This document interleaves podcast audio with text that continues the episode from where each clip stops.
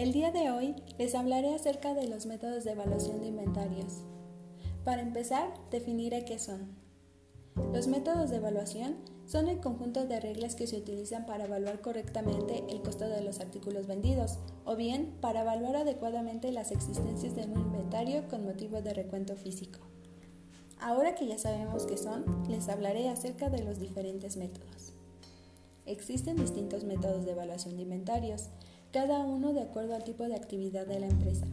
Cada empresa debe seleccionar el método de evaluación de inventarios que más se adecua a su operación y sus características, tomando en cuenta que debe ser aplicado consistentemente.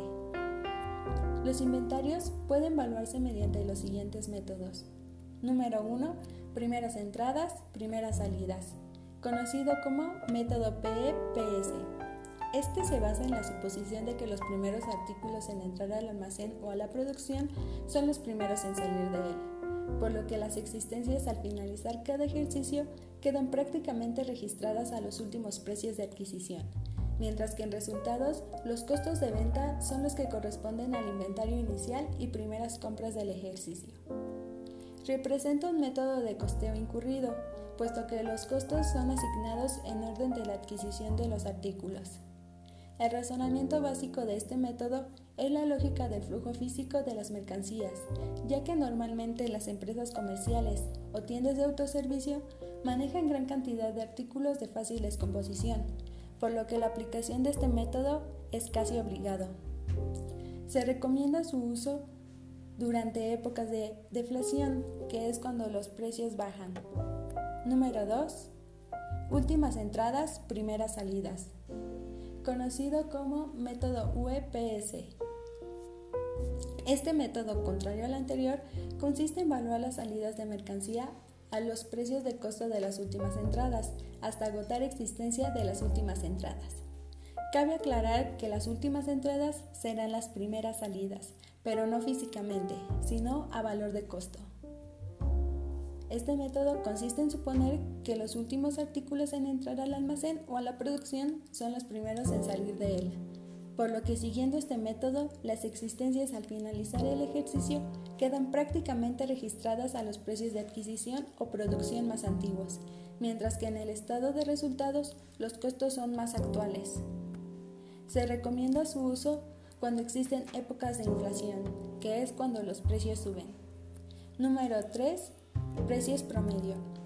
Este método consiste en dividir el valor final de las erogaciones aplicables entre la suma de las unidades en existencia, con las que se obtiene un costo unitario promedio. Los precios promedio pueden ser periódicos o constantes.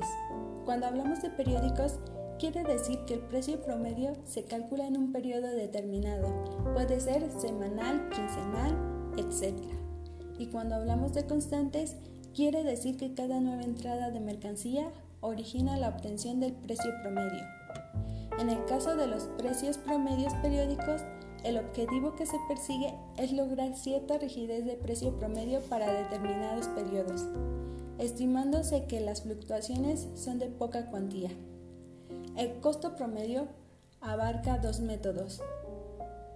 Uno es el promedio de movimiento compensado, este método usualmente se asocia con el inventario perpetuo, haciendo mención que el inventario perpetuo podrá determinarse en un balance contando físicamente los artículos o llevando un registro perpetuo de los artículos. El inventario perpetuo muestra al día la cantidad de artículos que entran, salen y se encuentran en existencia. Un inventario perpetuo se lleva durante el periodo contable mientras que se toma un inventario físico. El otro método es promedio simple compensado. Puede calcularse determinando ya sea el costo unitario por mes, un trimestre y un año. Se calcula al final del periodo contable y se determina dividiendo el total del costo de las unidades entre el total de unidades. Para finalizar, la adopción de un método de evaluación de inventarios es un factor importante para la determinación de la evaluación de inventarios y el resultado de las operaciones.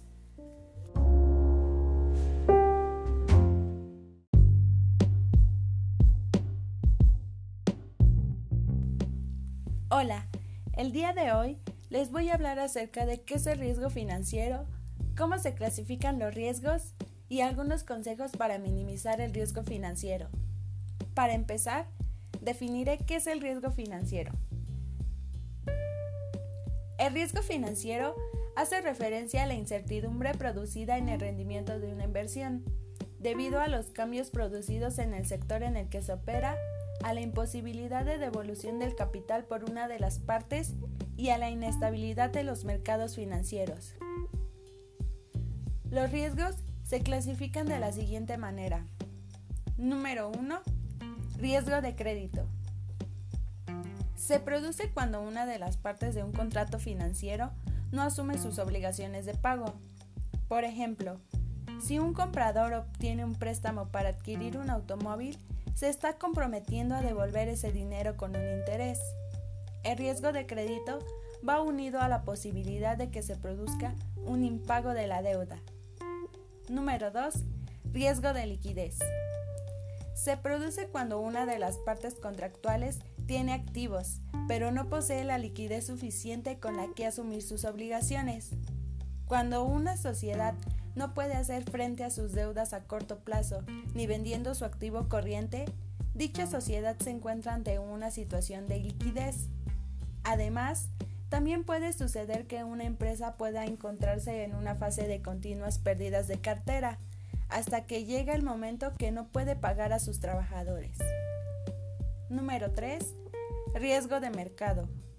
Es el que nos encontramos en las operaciones enmarcadas en los mercados financieros. Dentro de este tipo, distinguimos tres tipos de riesgo en función de las condiciones de mercado riesgo de cambio, riesgo de tasas de interés y riesgos de mercado. El riesgo de cambio está asociado a la fluctuación del tipo de cambio de una moneda frente a otra y afecta fundamentalmente a personas con inversiones que impliquen un cambio de divisa. El riesgo de tasas de interés, como su propio nombre indica, hace referencia al riesgo de que los tipos de interés suban o bajen en un momento no deseado y el riesgo de mercado es uno de los riesgos más comunes. Se trata del riesgo de que se produzcan pérdidas en una cartera, como consecuencia de factores u operaciones de los que depende dicha cartera. Algunos consejos para minimizar el riesgo financiero son Número 1. Evaluar la rentabilidad de la inversión. Es la primera forma de minimizar el riesgo, teniendo en cuenta que a mayor información que se tenga sobre lo que se quiere invertir, menor será el riesgo. Número 2. Anticipar el futuro. La captación de información es un elemento importante, ya que si sabes manejar esa información, nos permitirá seguir una estrategia empresarial innovadora que nos ayudará a decidir sobre nuestros productos y servicios, reaccionar ante nuestra competencia, anticiparse a los cambios que se están produciendo en el mercado, en la tecnología, etc. Número 3. Diversificar el riesgo. Se diversifica planeando un portafolio de inversiones que equilibre las operaciones de alta peligrosidad con las de alta seguridad. Número 4. Evaluar los resultados obtenidos. Contando con una administración profesionalizada, es decir, altamente especializada en las nuevas tendencias del sistema financiero, podremos salir adelante ante estos riesgos. Número 5. Utilizar herramientas para la gestión del riesgo financiero. Proteger determinados activos mediante la contratación de seguros. Bueno, esto ha sido todo. Espero que tengan un excelente día. Hasta la próxima.